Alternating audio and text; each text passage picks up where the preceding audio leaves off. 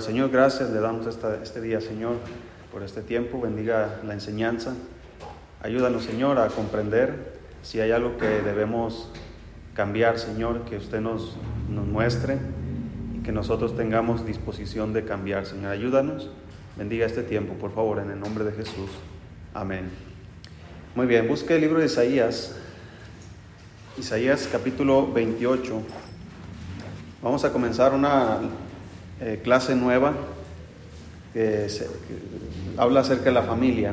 Entonces vamos a estar viendo muchas cosas que involucra la familia, eh, matrimonio, eh, disciplina, hijos, finanzas, todo lo que involucra una familia, problemas, vaya que hay problemas, ¿verdad?, dentro de una familia, todo tipo de dificultades. La palabra de Dios trae la, la respuesta a todas las situaciones que involucra una familia. Hoy vamos a ver los fundamentos de la familia. Y en Isaías 28, aquí se nos muestra eh, como un bosquejo, podríamos decir, de la enseñanza bíblica. Si estamos ahí, hermanos. Isaías 28, versículo 9. Dice la Biblia, ¿a quién se enseñará ciencia o a quién se hará entender doctrina? A los destetados, a los arrancados de los pechos, porque mandamiento tras mandamiento, mandato sobre mandato, renglón tras renglón, línea sobre línea, un poquito allí, otro poquito allá, porque en lengua de tartamudos y en extraña lengua hablará a este pueblo, a los cuales él dijo, este es el reposo, dad reposo al cansado, y este es el refrigerio, mas no quisieron oír. La palabra, pues, de Jehová les será mandamiento tras mandamiento, mandato sobre mandato, renglón tras renglón, línea sobre línea, un poquito allí, otro poquito allá, hasta que vayan y caigan de espaldas y sean quebrantados, enlazados y presos. El propósito, hermanos, de la palabra de Dios aquí nos muestra un bosquejo y nos dice, este es el plan mío para, para ustedes, para que tengan reposo, para que tengan refrigerio. Entonces, ¿cuál es el reposo? Dice, dad reposo al cansado. Y este es el refrigerio, mas no quisieron oír. Entonces, el propósito de la enseñanza, hermanos, es darnos reposo. Dios quiere darnos descanso. Dios quiere ayudarnos, como dice la, palabra de Dios. Eh, venid a mí, dice el Señor, todos los que están trabajados y cargados y yo los haré descansar. Entonces, cuando vamos al, Señor, Él quiere darnos descanso, pero lo hace a través de su palabra. Ahora, vea cómo está bosquejado aquí, versículo 10. Dice que es mandamiento tras mandamiento. Vaya siguiendo esa línea. Ese es como la base. Y luego dice mandato sobre mandato, renglón tras renglón, línea sobre línea, un poquito allí, otro poquito allá. ¿Sabe qué es lo que muchos cristianos practican? Un poquito allí y otro poquito allá. Entonces, estamos empezando de qué manera? Al revés. Mire, cuando un cristiano empieza al revés, empieza con un poquito aquí, otro poquito allá, y luego comienza, eh, como decía el apóstol Pablo a los Corintios, ustedes se han eh, ¿verdad? No pueden aguantar, eh, les, di, les di leche, dice, y no viandas, porque no son capaces. ¿Sí? No son capaces, es decir, no, no pueden resistir eh, mandato sobre mandato y mandamiento sobre mandamiento. Un poquito aquí, otro poquito allá. Entonces, por ejemplo, hermanos, hablando del Evangelio, eh, de la Gran Comisión, el Señor puso las pautas para predicar el Evangelio. Y el Señor nos manda ir por todo el mundo y predicar el Evangelio a toda criatura. El Señor nos dice ir por todo el mundo y predicar el Evangelio. ¿Sí? Eh, entonces el Señor nos manda ir a ser discípulos, número uno, a todas las naciones. Número dos, bautizándolos en el nombre del Padre y del Hijo y del Espíritu Santo. Y número tres, enseñándoles que guarden todas las cosas que yo os he mandado. Ese es el mandamiento de Dios. Entonces, ¿cuál es la base? Hacer discípulos. ¿Cuál es la segunda cosa que debemos hacer? Bautizarles ¿Y cuál es la tercera cosa? Enseñarles. Mire, hay personas que no quieren ser salvas y dicen, es que primero quiero aprender más. Están volteando el plan de Dios. El plan de Dios es hacer discípulos, primero debe ser salvo, luego debe ser bautizado y luego viene la enseñanza. Obviamente, cuando alguien está siendo salvo, le están enseñando la palabra de Dios. Cuando alguien está siendo bautizado, se va a bautizar porque sabe, le han enseñado la palabra de Dios. Pero debemos nosotros entender, hermanos, cuál es el plan de Dios. Hay cristianos que ya son salvos y necesitan ser bautizados, pero dicen, debo aprender más primero. Todos los cristianos que se bautizaron en el Nuevo Testamento se bautizaron el mismo día que fueron salvos. El, eunuco, hermanos, el etíope, que iba ya de camino a su tierra, dice la Biblia que Felipe fue y le predicó el Evangelio desde la, desde la carta, perdón, desde el libro de Isaías. Y él dijo, allí hay agua, dice, ¿qué impide que yo sea bautizado? El deseo de él es, yo quiero ser bautizado, ¿qué me impide? Y luego Felipe le dice, cree en el Señor Jesucristo. Si crees, bien puedes. Entonces, ¿cuál es el impedimento para ser bautizado? primero tiene que ser salvo. Y luego él dijo, yo creo que Jesucristo es el Señor. Entonces descendieron al agua y fue bautizado. Y lo descendieron y, ya la historia continúa. Entonces, hermano, ahí está el plan de Dios. Un cristiano que da largas a, a bautizarse es un cristiano que no está entendiendo el plan de Dios. Entonces, en este versículo aquí en Isaías 28, 10, el Señor nos está enseñando que hay principios que, que deben gobernar todas las áreas de nuestra vida. Ya vimos, por ejemplo, en el sentido de la salvación, del bautismo y de la enseñanza. Por eso es que ahorita estamos siendo enseñados. ¿Por qué? Porque estamos siguiendo el patrón que el Señor nos dejó. No es nada más de que, ah, ya son salvos, ya los bauticé y órale, ya háganle como ustedes puedan. No, requiere enseñanza. ¿Por qué? Porque la enseñanza, como dice aquí, va a traer refrigerio va a traer a nuestras vidas descanso. Pero ¿qué pasa si no queremos oír el plan de Dios? En el caso de la salvación, la gente se va a perder. En el caso de los cristianos que no se quieren bautizar, ellos van a perder, eh, para empezar, están en desobediencia con Dios y van a perder un montón de oportunidades en el servicio cristiano. Pero en otras áreas, depende del área en la que estamos quebrantando el mandamiento, vamos a tener consecuencias. ¿Cuáles son las consecuencias? Dice en el versículo 12, a los cuales él dijo, este es el reposo, dar reposo al cansado, y este es el refrigerio, mas no quisieron oír. La palabra pues de Jehová les será, fíjate, no importa que no queramos oír, la palabra de Dios sigue siendo la palabra de Dios. ¿Sí? La palabra de Jehová les será mandamiento tras mandamiento, mandato sobre mandato, renglón tras renglón, línea sobre línea, un poquito allí, otro poquito allá. Escucha esto, hasta que vayan y qué? Y caigan de espaldas. Y sean quebrantados, enlazados y presos. Pues ahí está la palabra de Dios. El que va a escuchar va a tener refrigerio. El que va a rechazar va a caer de espaldas. El que va a rechazar el mandamiento tras mandamiento, el mandato sobre mandato, renglón tras renglón. Es decir, debemos seguir, hermanos, el bosquejo de Dios o el plan de Dios para, para cada aspecto de nuestra vida. En este caso, como estamos aprendiendo sobre la familia, debemos entender los fundamentos de la familia. Mire, la familia no fue inventada por los hombres, fue creada por Dios. Así que si Dios creó la familia, Él sabe cómo funciona. Y Él puso los lineamientos, cómo se debe manejar, cómo debe ser, hacerse dentro de una familia. Si no seguimos los mandatos de Dios para la familia, vamos a caer de espaldas. Vamos a ser quebrantados, enlazados y presos. ¿Quién quisiera vivir así en su familia? No, o sea, yo, yo, quiero tener refrigerio. Mire, siempre cuando leo la Biblia la palabra refrigerio, me recuerdo cuando estaba en la primaria, siempre había un tiempo de recreo. ¿Sí recuerda ese?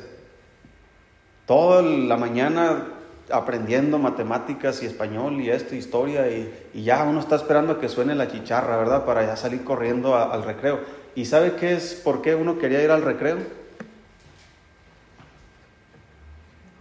Porque comía, ¿verdad? Mi torta que, que ya tenía ahí en mi mochila, ¿verdad? Ya me la quería comer, pero tenía que esperarme al refrigerio, al tiempo del recreo, al tiempo de reposo, podríamos decir. Y disfrutaba ese tiempo. Entonces, hermano, así es el matrimonio, así es la familia, así es la paternidad. Hay momentos donde uno tiene que esforzarse y trabajar y trabajar y echarle ganas, pero el Señor quiere darnos momentos de descanso, de refrigerio.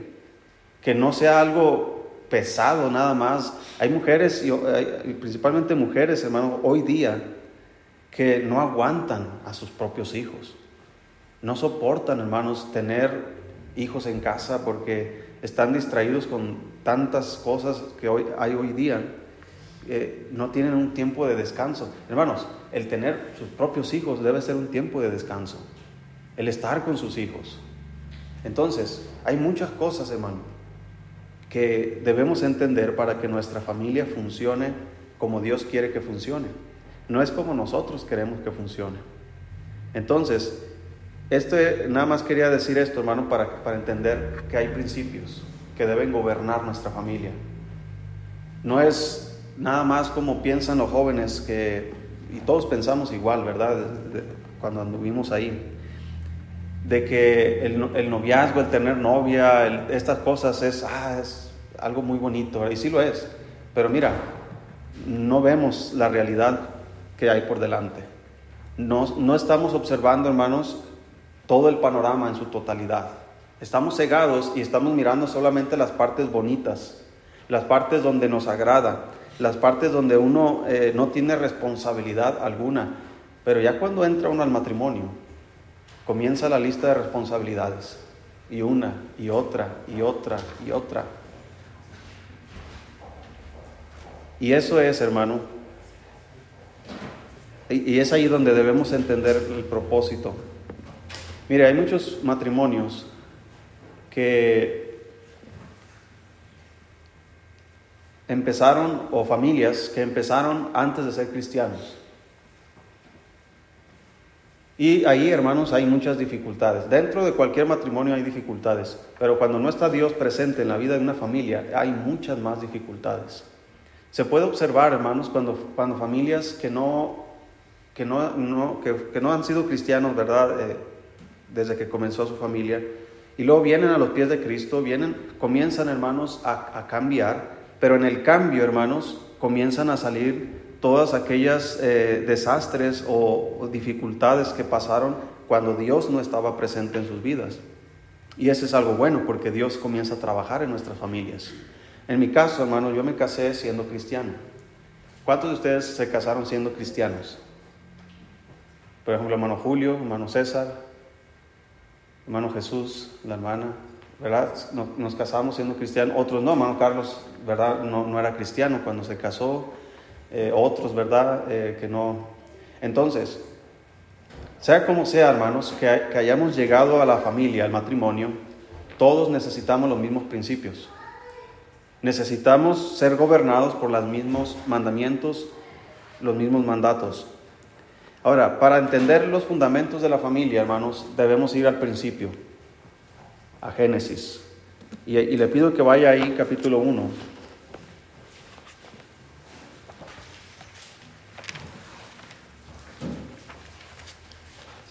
Aquí se nos dan algunos principios. Y mire, esto también me sirve a mí como guía, porque tenemos hijos. Y un día ellos van a emprender su, van a emprender su propia vida y, van a formar sus propias familias. Entonces, estos principios, hermanos, nos ayudan a nosotros los padres a guiar a nuestros hijos. Hoy día me sorprende, hermanos, y, y obviamente las generaciones eh, de jóvenes pasadas, eh, uno que otro se logró, ¿verdad? Y la mayoría se perdió. Pero me sorprende, hermano, cómo hoy día hay tanta libertad dentro de los hogares cristianos en relación al noviazgo. Debe haber principios que gobiernen esas cosas. Porque la intención, por ejemplo, yo que tengo hijos, no, no, no nada más porque tengo hijas, ¿verdad? Aún mi hijo. En el caso de mis hijas, yo no quisiera que ellos tuvieran un matrimonio eh, con una persona que van a, a, ser quebrantados, van a, batallar, van a ser infelices en ese, en ese, sentido. Pero también tengo un hijo que no quisiera que dañara eh, a una jovencita en un futuro. Yo quiero, hermanos, que mis hijos tengan matrimonios bíblicos, matrimonios que, que sepan cómo gobernarse a través de la palabra de Dios. Entonces la Biblia me da esas herramientas para saber guiar a nuestros hijos en ese sentido. Ahora, nosotros ya estamos en la, familia, ya estamos en el matrimonio. Hayamos o no hecho estos principios para llegar a ese punto, eso ya no importa, ya estamos ahí. Ahora, ya que estamos aquí, de aquí en adelante hay que ser gobernados por estos principios. ¿Por qué? No solamente porque nos va a dar refrigerio y descanso, sino que nos va a dar a nosotros, o más bien le va a dar a nuestros hijos, una dirección visible de estos principios. No es nada más decirles, hay que mostrarles. ¿sí? El Señor nos ama y nos lo dice, pero también nos lo muestra. Dice, dice la Biblia que, que Dios eh, muestra su amor para con nosotros, en que siendo aún pecadores, Cristo murió por nosotros. Entonces Dios muestra su amor. Entonces, Queremos familias fructíferas, queremos familias piadosas, queremos familias, hermanos, que, que disfruten el tiempo juntos. Es necesario tomar estos principios y ser gobernados por ellos. Y, y eso va a resultar en que nuestros hijos van a observar, hermanos, padres que están esforzándose en cumplir estos principios. Ahora, estos son fundamentos que vamos a ver. Ahí en Génesis 1, versículo 26, si lo tienen. Dice la escritura ahí, entonces dijo Dios, hagamos al hombre a nuestra imagen, conforme a nuestra semejanza, y señoré en los peces del mar, en las aves de los cielos, en las bestias, en toda la tierra y en todo animal que se arrastra sobre la tierra. Y creó Dios al hombre a su imagen, a imagen de Dios lo creó, varón y hembra, ¿qué? los creó. Y los bendijo Dios y les dijo, fructificad y multiplicaos, llenad la tierra y sojuzgadla, y señoread en los peces del mar, en las aves de los cielos y en todas las bestias que se mueven sobre la tierra. Creo que hermano Carlos cumple este mandamiento. ¿Verdad? Quiere señorearse sobre los peces de, los ríos y, hermano Sabdiel, ¿verdad? Si está notando el principio aquí, hermano. Dios creó al hombre y a quién? Y a la mujer. Hoy día, allá afuera, hermanos, están diciendo que hay más géneros. Si usted es hombre, pero usted dice, no, es que yo soy mujer, pero me siento atrapado en el cuerpo de un hombre, pues usted puede ir, decirlo libremente y, le van a proteger las leyes. Y cualquiera que diga algo en contra suya es un homofóbico. Y usted debe, debe eh, tener orgullo por lo que usted siente. Y eso, hermano, se está enseñando en las escuelas. Así que, ¿qué futuro vamos a tener? ¿Qué futuro tienen nuestros hijos?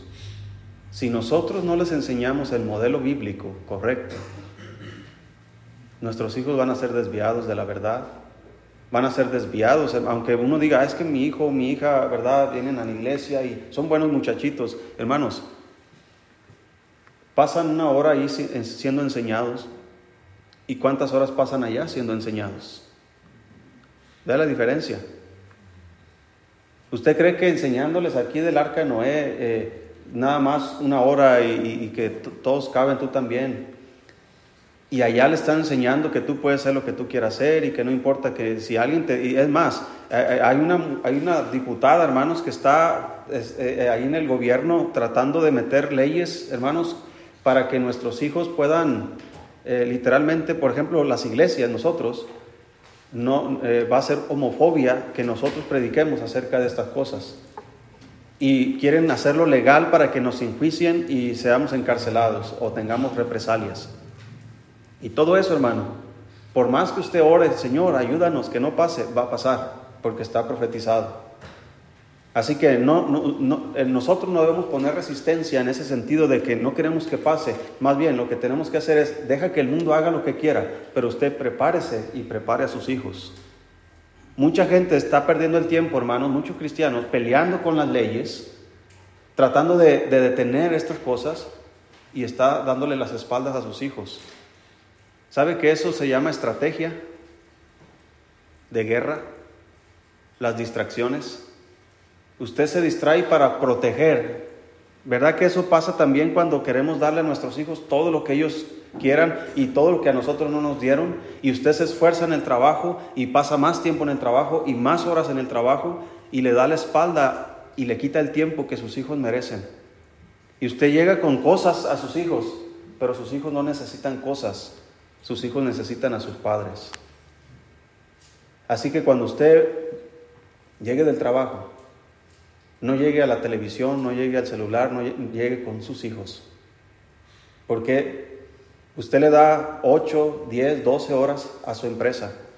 ¿Cuánto le da a sus hijos?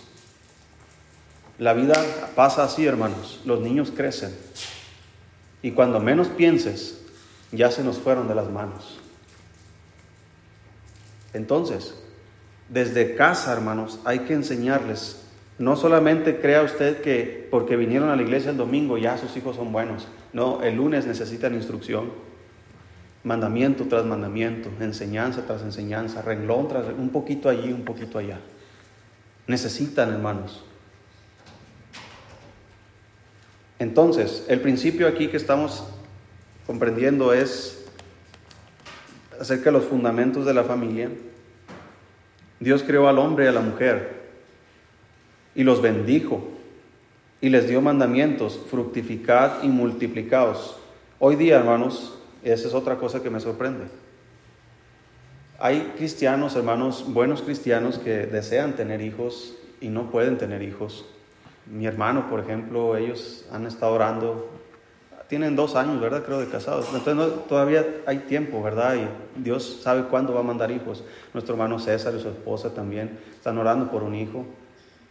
Pero me sorprende, hermano, que hay familias cristianas, jóvenes cristianos, que se están casando y no quieren tener hijos. Una cosa es no poder y querer, pero hermanos, no quieren tener hijos porque son caros, porque ¿cómo vamos a batallar? Prefieren tener perros, alimentar perros, comprarle ropita para perros, que tener hijos. ¿Cómo? Perrijos. No están cumpliendo, hermano. Yo, hermanos, cuando dos jóvenes se van a casar, ¿por qué se van a casar? ¿Para qué se van a casar? para formar una familia. Si no, eh, por eso aquí hay principios que debemos tomar en cuenta, hermanos, cuando lleguen, por ejemplo, yo, yo tengo dos hijas y un día van a llegar muchachos conmigo y, yo, la pregunta siempre va a ser, ¿cuáles son tus intenciones con mis hijas? O sea, ¿qué quieres hacer con mis hijas? ¿Quieres jugar con ellas nada más, pasar el tiempo, llevarlas a cenar y, y hacer lo que tú quieres? ¿O quieres comprometerte con ellas? formar una familia, algo estable que va a ayudar no solo a ustedes, sino a la sociedad. Porque hoy día el mundo, hermanos, quiere destruir la sociedad, quiere destruir la familia, perdón, quiere destruir el fundamento de la familia para que cada quien haga lo que quiera. En un país, no recuerdo qué país, hermanos, quieren poner una ley donde quieren eh, esterilizar a los niños, a los jóvenes de 16 años para arriba. Ya legal, gratuito, por, pagado por el gobierno. O sea, están atentando contra la familia. Entonces nosotros, hermano, observamos y vemos y escuchamos todo eso, pero no debemos quedarnos viendo ahí. Debemos voltear la cara a nuestra familia y qué voy a hacer yo por nuestros hijos, qué voy a hacer por mi esposa, qué voy a hacer por mi familia. Voy a dejar que todas estas cosas penetren en mi familia y la quebranten y la, le tiendan lazo y, y seamos quebrantados. ¿O voy a proteger? ¿Cómo voy a proteger a mi familia? Bueno, hay que entender los principios, las bases. Si estamos en esas bases, vamos a poder proteger. Si no estamos en esas bases, vale más que corra y, se suba a esas bases. Porque si no, hermanos, nos esperan días muy malos. Entonces, dice ahí, hermanos, también, capítulo 2, versículo 7.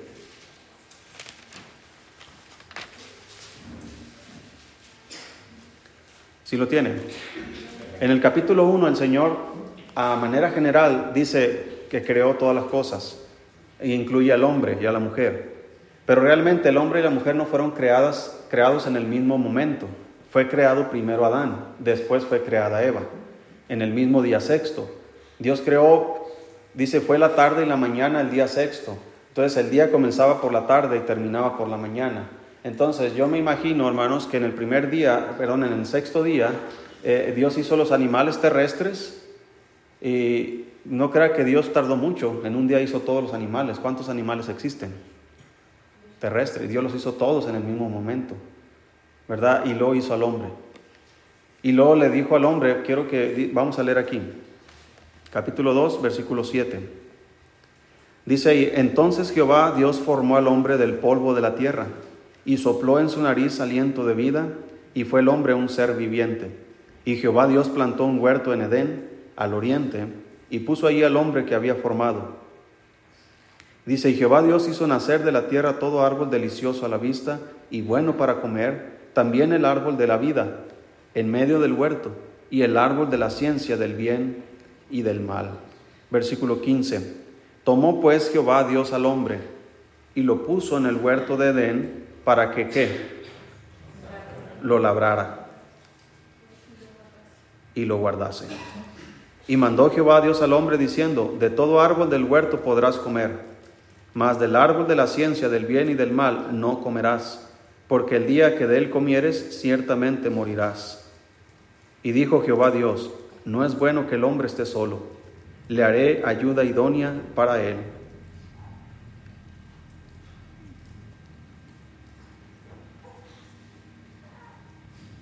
Muy bien.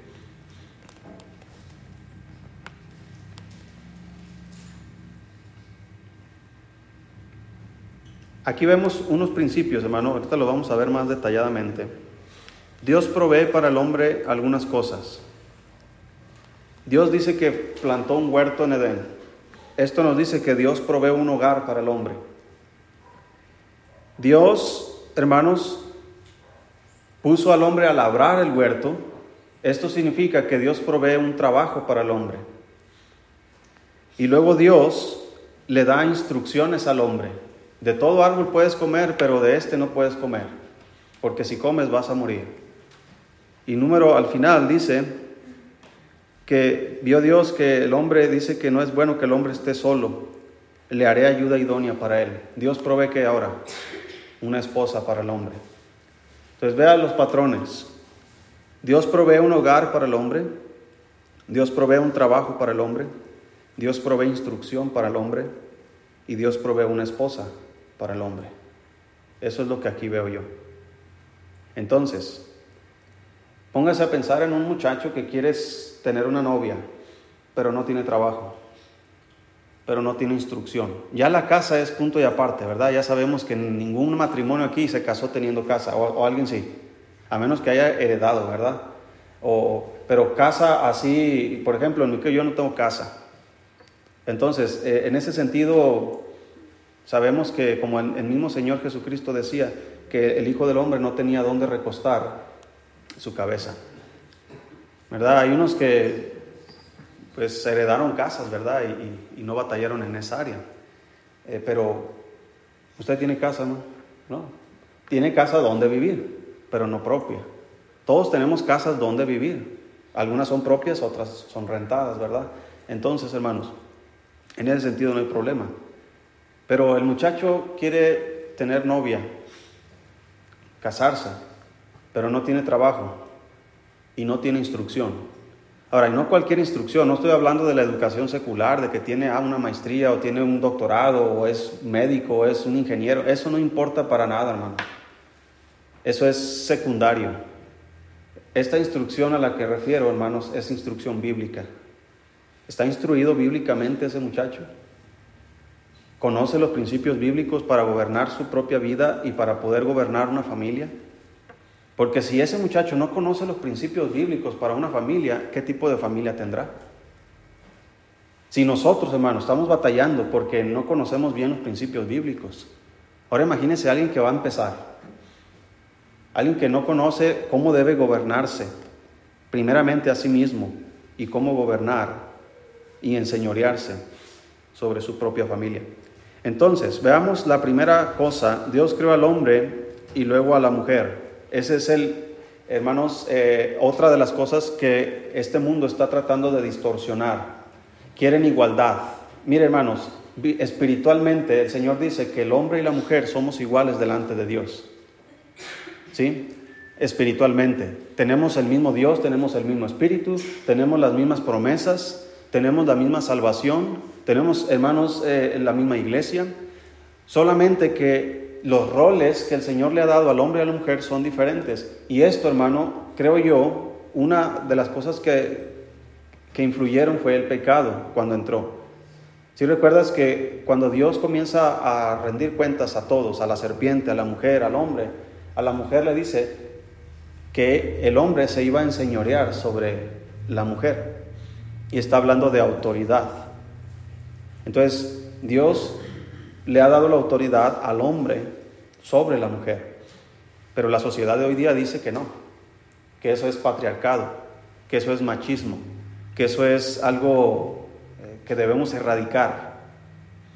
Es más, hasta han, intentado algunas mujeres cambiarse el apellido paterno por el materno, cuando no saben que el apellido materno también es el paterno de su mamá. No existe ningún apellido de mujer, ¿sí sabe eso? Yo soy Orozco Pérez, mi papá se llama Orozco, se apellida Orozco, mi mamá se apellida Pérez. ¿De dónde agarró mi mamá el apellido Pérez? De su papá. ¿Y mi, ¿Y mi abuelo de dónde? De su papá. Y así se va yendo la cadenita hacia atrás. Pero no, quieren destruir esto, hermano. Quieren destruir el, el, plan de Dios. Así como Dios diseñó la enseñanza, mandamiento sobre mandamiento, mandato sobre mandato, y vea cómo la base es el mandamiento. El mandamiento es algo general, es una enseñanza general, es como la familia, es una enseñanza general. Pero el mandato es, ok, vamos a poner los roles. Esposo, esposa. Y luego línea sobre línea. Ok, ¿qué sigue después de eso? ¿Cuáles son los roles del esposo? Ah, e, esto. Y la de esposa, esto. Y luego los hijos. Línea sobre línea. Un poquito ahí, otro poquito allá. Pero si no entendemos la base, es por eso que se ha fijado que las falsas doctrinas han comenzado solamente por un poquito aquí. Porque ahí dice la Biblia, David danzó. Estás agarrando un poquito ahí, no estás agarrando el mandamiento, la base. ¿Por qué danzó David?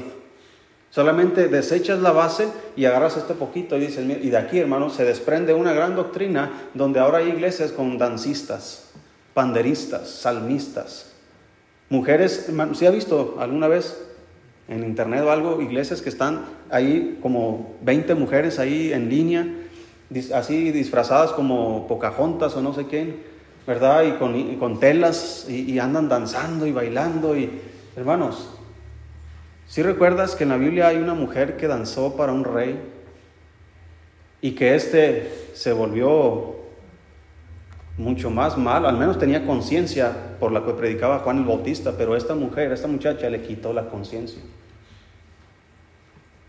y le hizo prometer cosas que después se arrepentiría. Entonces, hermano,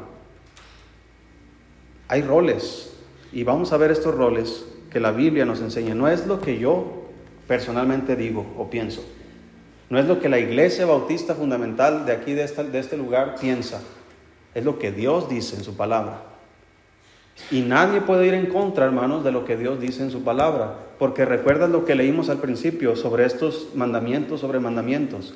El propósito es para tener descanso y refrigerio, pero si vamos en contra de estos mandamientos y mandatos y líneas, va a traer sobre nosotros repercusiones, quebranto y vamos a ser ligados como esclavizados. Vamos a caer de espaldas. Así que ¿Cómo cree que va a caer esta, esta sociedad, hermanos, con todo ese tipo de, de ideologías? Va a caer de espaldas. La sociedad se va a desplomar. Por eso es que en los últimos días ah, la Biblia dice que iba a haber hombres amadores de sí mismos, avaros, vanagloriosos, soberbios, desobedientes a los padres, implacables, calumniadores, intemperantes, crueles, aborrecedores de lo bueno. Inclusive dice que tendrán apariencia de piedad, pero negarán la eficacia de ella. ¿Qué significa? Que aún aquellos que parecen que son cristianos, pero no, no están aceptando la piedad, sino que están aceptando todos estos tipos de cosas. ¿Cuáles son esos principios? Vamos a ir, hermanos, a 1 Corintios. Primera a los Corintios.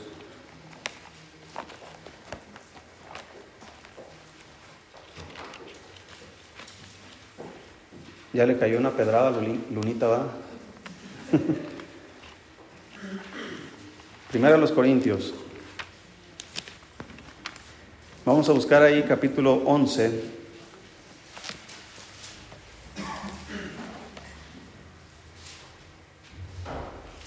Vamos a ir, hermano. No vamos a terminar todo lo que tenía para hoy día, pero vamos a seguir cada semana. 1 Corintios 11, versículo 2. Dice aquí, hermanos, os alabo, hermanos, porque en todo os acordáis de mí y retenéis, escucha esto, y retenéis, ¿qué cosa? Las instrucciones tal como os las entregué. Es decir, no, los, no alteraron nada. Tres, pero quiero que sepáis que Cristo es la cabeza de todo que varón, y el varón es la cabeza de la mujer y Dios la cabeza de Cristo. Todo varón que ora o profetiza con la cabeza cubierta afrenta su cabeza. Pero toda mujer que ora o profetiza con la cabeza descubierta afrenta su cabeza, porque lo mismo, lo, lo mismo es que si se hubiese rapado. Porque si la mujer no se cubre, que se corte también el cabello. Y si le es vergonzoso a la mujer cortarse el cabello o raparse, que se cubra. Porque el varón no debe cubrirse la cabeza, pues es, él es imagen y gloria de Dios. Pero la mujer es gloria del varón. Porque el varón no procede de la mujer, sino la mujer del varón. Y tampoco el varón fue creado por causa de la mujer, sino la mujer por causa del varón. Por lo cual la mujer debe tener señal de autoridad sobre su cabeza por cuanto por causa de los ángeles. Pero en el Señor, escuche esto, en el Señor, está hablando de los asuntos espirituales, en el Señor ni el varón es sin la mujer, ni la mujer sin el varón. Porque así como la mujer procede del varón, también el varón nace de la mujer. Pero todo procede de Dios. Juzgad vosotros mismos. ¿Es propio que la mujer ore a Dios sin cubrirse la cabeza? La naturaleza misma no os enseña que al varón le es deshonroso dejarse crecer el cabello por el contrario, a la mujer dejarse crecer el cabello le es honroso, porque en lugar de velo le es dado el cabello. Con todo eso, si alguno quiere ser contencioso, nosotros no, tenemos tal costumbre, ni las iglesias de Dios. Aquí el, el, punto principal es, Dios creó primero a Adán y después creó a Eva. Eva no fue creada eh, eh, eh, Adán no fue creado por causa de Eva, sino Eva fue creada por causa de Adán. Es decir, el plan de Dios es voy a formar a Adán, pero voy a darle una ayuda idónea. ¿Sí? No es de que Dios se le ocurrió en ese día, ah, pues pobrecito está solito, ¿verdad? Y mira, el león tiene su leona, el burro tiene su burra, ¿verdad? El perro tiene su perra, el gato tiene su gato y el hombre no tiene nada. No, Dios ya estaba planeando todo. Pero Dios hizo que el hombre pasara un día desde su creación, ¿verdad? Todo ese día. En ese mismo día fue creada Eva. Pero Dios primero lo puso a trabajar, ponle nombre a todos los animales. Y de ahí, eh, allá en Génesis se nos dice que le puso nombre a todos los animales y después Adán vio que no había ayuda idónea para él. Entonces Dios le hizo caer en sueño profundo, abre su costado, saca una costilla y forma una mujer y la trae al hombre. Eso pasó en el sexto día. Entonces Adán se puso a trabajar primero antes de tener su propia esposa. Y esos son principios que deben gobernar a los jóvenes hoy día. ¿verdad? No pueden tener noviazgos si no son responsables en sostenerse a sí mismos primero, ¿verdad? Si no son responsables en proveer a sus propios padres primero. Si no cuida a su propia madre, ese muchacho, ¿cómo va a cuidar de, tu hija? ¿Sí me explico? Entonces, aquí está hablando acerca también de la oración y todo esto, y, dice, hay, hay gente que es contenciosa, dice, pero nosotros no tenemos tal práctica, no vamos a contender por estas cosas. Aquí hay personas, hay iglesias que usan un velo, las mujeres, pero la Biblia claramente dice que a la mujer le fue dado el cabello en lugar de qué? De velo. Entonces, el cabello, hermanos, en la mujer representa la autoridad del hombre. Por eso la mujer debe tener su cabello y el hombre dejarse crecer el cabello, hermanos, es deshonroso. Entre más pelones andemos, mejor. ¿Ok? Bueno, hermano Jorge no batalla, ¿verdad?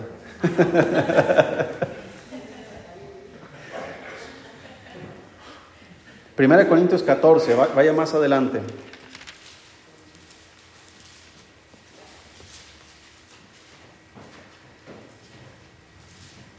Primera Corintios 14, versículo 26.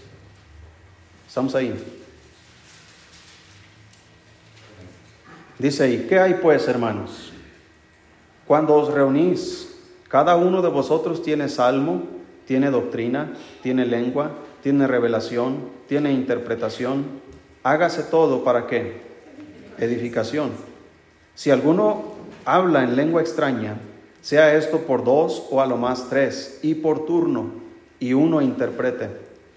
Y si no hay intérprete, calle en la iglesia y hable para sí mismo y para Dios. Asimismo los profetas hablen dos o tres y los demás juzguen. Y si algo le fuere revelado a otro que estuviere sentado, calle el primero, porque podéis profetizar todos unos por uno, para que todos aprendan y todos sean exhortados.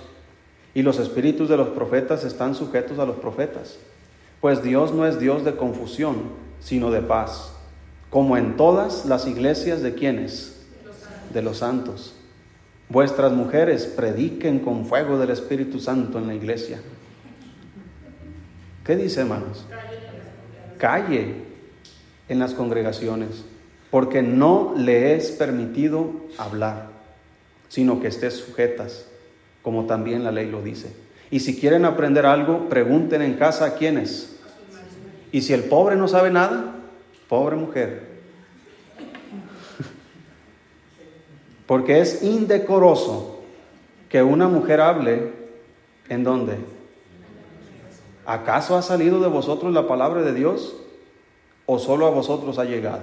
Si alguno se cree profeta o qué, espiritual, reconozca que los, lo que os escribo son que mandamientos del Señor. Mas el que ignore, ignore. Así que hermanos, procurad profetizar y no impidáis el hablar en lenguas, pero hágase todo decentemente y con orden. No voy a tratar los asuntos de los dones aquí, pero el asunto es, hermano, de la mujer. Dice, ahora, cuando dice calle en la congregación, no se refiere a que usted debe estar en silencio totalmente. Aquí está hablando de venir a enseñar aquí delante de los hermanos. En esta iglesia, mientras yo sea el pastor, ninguna mujer se parará aquí a predicar. Ah, pastor, qué, qué malo es usted. Pues dígaselo a Dios, porque ese es el mandamiento. Dice, si alguno se cree profeta o espiritual, reconozca que lo que os digo son que mandamientos del Señor. ¿Y cuál es la base de la enseñanza? Mandamiento sobre mandamiento, mandato sobre mandato, línea sobre línea, un poquito allí, otro poquito allá. Así que si quitamos el mandato, los mandamientos, las líneas y nos quedamos con un poquito ahí, un poquito allá, es por eso que salen las, falsas doctrinas. ¿Sabe que hoy día hay pastoras? ¿Y sabe por qué hay pastoras? Porque se dedican a agarrar un poquito aquí y un poquito acá. No, no se van a las bases de la, de la escritura, se van a un poquito aquí, un poquito allá. ¿A qué me refiero con eso? Agarran un versículo aislado y de ahí se agarran para decir, mira, es que ahí dice la Biblia. Una mujer se le preguntó, una pastora, Liz, Liz de Fon, algo así se llama. Una mujer arrogante. Dan ganas de cachetearla cuando habla. ¿Por qué es tan arrogante, hermano? Una vez le preguntaron, oiga, eh, ¿qué pasa si no dan el diezmo? Y esta mujer dijo, el que no diezma no entra al reino de los cielos. Es una falsa doctrina. La Biblia no dice que debes diezmar para ir al cielo.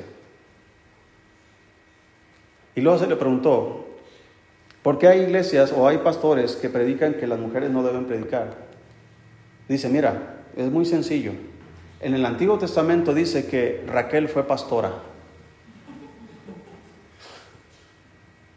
Sí, pero pastoreaba ovejitas. No dice que era predicadora. No, no, pero dice que era pastora. Así que por eso podemos ser pastoras. No, hermano. Una iglesia que tiene pastoras, yo me pregunto, ¿dónde está la autoridad de los hombres? Ahora, mi esposa enseña, pero a las damas, a los niños, no a los hombres. Nunca, ella nunca va a venir a predicar aquí, ni ninguna otra hermana. ¿Por qué? Porque la Biblia dice que no es correcto, es indecoroso. Entonces, si es indecoroso, hermanos, que una mujer gobierne dentro de una iglesia, y mire, vamos a otro pasaje para que, para que cerremos el círculo aquí. Primera Timoteo, capítulo 2. Y fíjese que no hay ni siquiera el pretexto de decir, es que eso es del Antiguo Testamento, porque todo está en el Nuevo Testamento. Primera a Timoteo, capítulo 2. Es indecoroso, hermanos, que una mujer hable en la congregación, predique, enseñe en la congregación. Si así es de indecoroso, hermanos, imagínense cómo de indecoroso o qué indecoroso se ve un hombre que su esposa tenga la autoridad en casa, que su esposa es la que lleva los pantalones puestos, que su esposa es la que toma las decisiones. Esa enseñanza están viendo los hijos. Ah, mi mamá es la que manda. ¿Y qué, piensa usted que van a decir las, hijas? Cuando yo me case, yo voy a mandarle a mi esposo. Yo voy a mangonearlo, ¿verdad? y luego los hijos van a aprender mi mamá es la jefa. Así que, ¿qué tipo de mujer van a conseguir? Alguien que, que tenga el mando, ¿verdad? Y créanme que van a encontrar muchísimas en esta sociedad. Mujeres que creen que tienen poder y autoridad.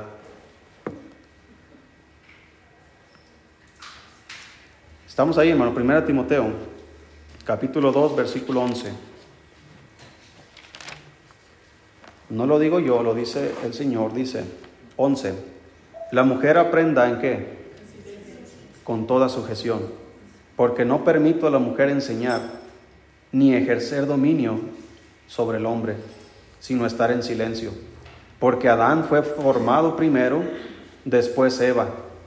Y Adán no fue engañado, sino que la mujer, siendo engañada, incurrió en transgresión pero se salvará engendrando hijos si permaneciere en fe, amor y santificación con modestia. Ahora, aquí no está hablando de que se salvará para ir al cielo si se engendrare hijos y todo eso, lo que está diciendo. Aquí está hablando, hermanos, de que va, la palabra salvar es rescatar, es eh, prevenir un problema. Entonces, cumpliendo su función, la mujer va a ser feliz. Si notó, hermanos, que el Señor sigue diciendo, no permito a la mujer enseñar. Y todavía amplía el, asunto, ni ejercer dominio sobre el hombre. Entonces, ninguna mujer aquí, hermanos, va a ejercer dominio sobre esta iglesia. Ahora, tampoco debería ejercer dominio sobre su propia familia. Dios debería, perdón, el hombre debería tener el dominio sobre su propia familia, en todo aspecto. Ahora, la mujer le fue dado para ayudarle, porque sabe que nosotros solos no, no la hacemos. Créame, no la hacemos. A ver, hágase un huevo. cuando mi esposa sale por unas semanas, cuando va a ver a sus padres, y yo me quedo, hermano, créame que me levanto en la mañana y ¿qué van a querer desayunar? Y ahí estoy haciendo hot cakes. Y luego ya estoy lavando. Y luego veo el reloj, híjole, ya va a ser la hora de la comida. Y tengo que hacer, ¿qué vamos a hacer? Y ahí estoy pelando papas o haciendo esto y, y termino, hermanos, me vuelvo loco. Y luego que, que, ya mancharon aquí y que hay que limpiar acá y que... ¿Y cuándo va a ser lo mío? Ahora, la mujer no fue creada para hacer esas cosas solamente. No es de que ah, la mujer es para que lave y trapee y barra y lave los trastos y haga comida. Pero créame que vale, le conviene que la mujer haga todo eso porque lo hace mejor. Entonces, hay otras funciones. Con el paso de las semanas vamos a estar viendo un poco más, eh, ¿cómo se dice?, más amplio lo que son las funciones del hombre y de la mujer en todo sentido, tanto físicamente como espiritualmente. Entonces, hermanos, Dios creó al hombre primero y la mujer después. Esto nos habla de orden.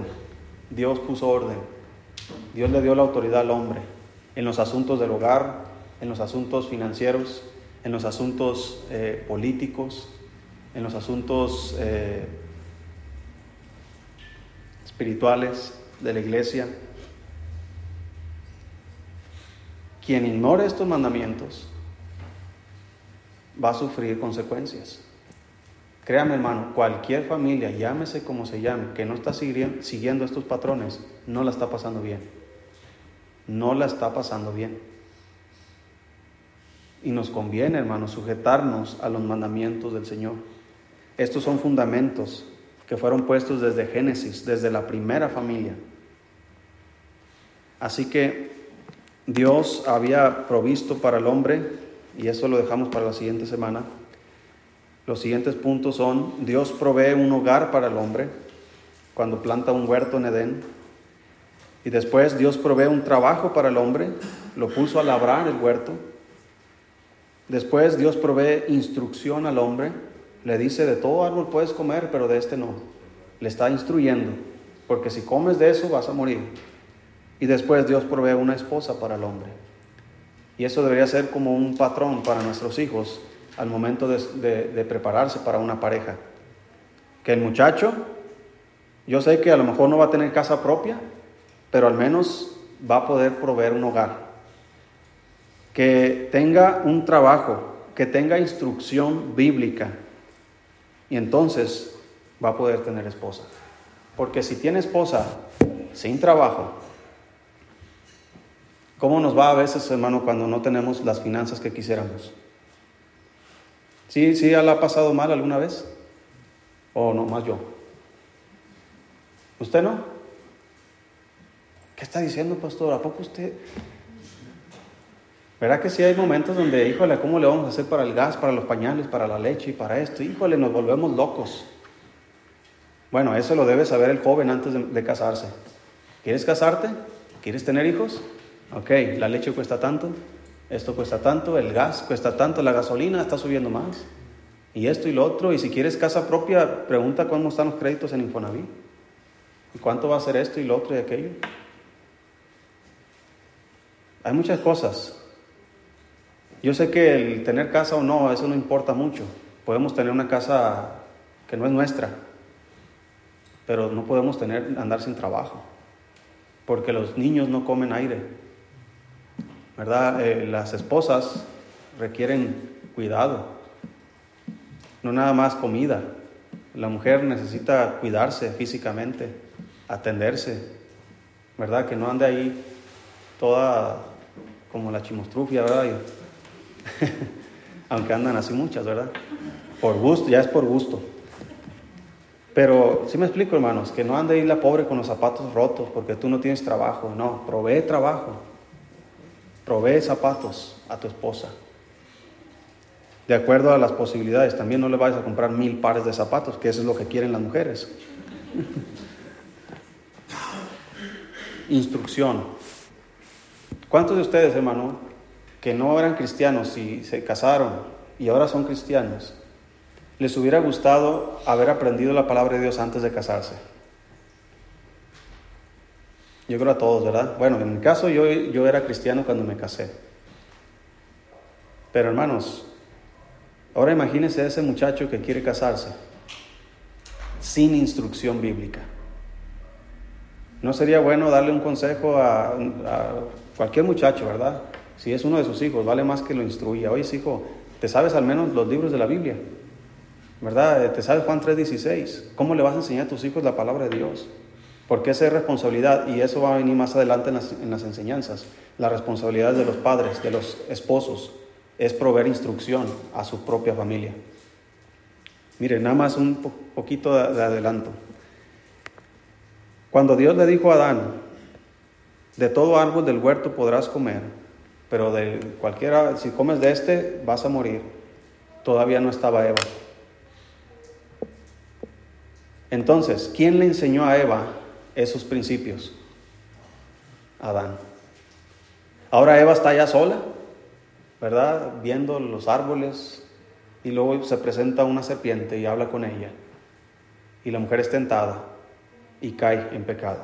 Toma del fruto que no debió haber tomado. El hombre anda, quién sabe, anda labrando, yo creo, ¿verdad? Ya.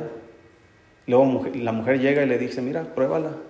Y eh, se espanta, ¿verdad? Como nosotros nos espantamos cuando las hermanas llegan, cuando las esposas llegan con zapatos nuevos y, ay, ¿cómo voy a pagar esto? ¿Verdad? ¿Y de dónde lo sacaste? Híjole, es que la hermana Sandy me vendió unas cobijas y, ¿verdad? Híjole, y ahora tengo que pagarlas y por eso, bueno.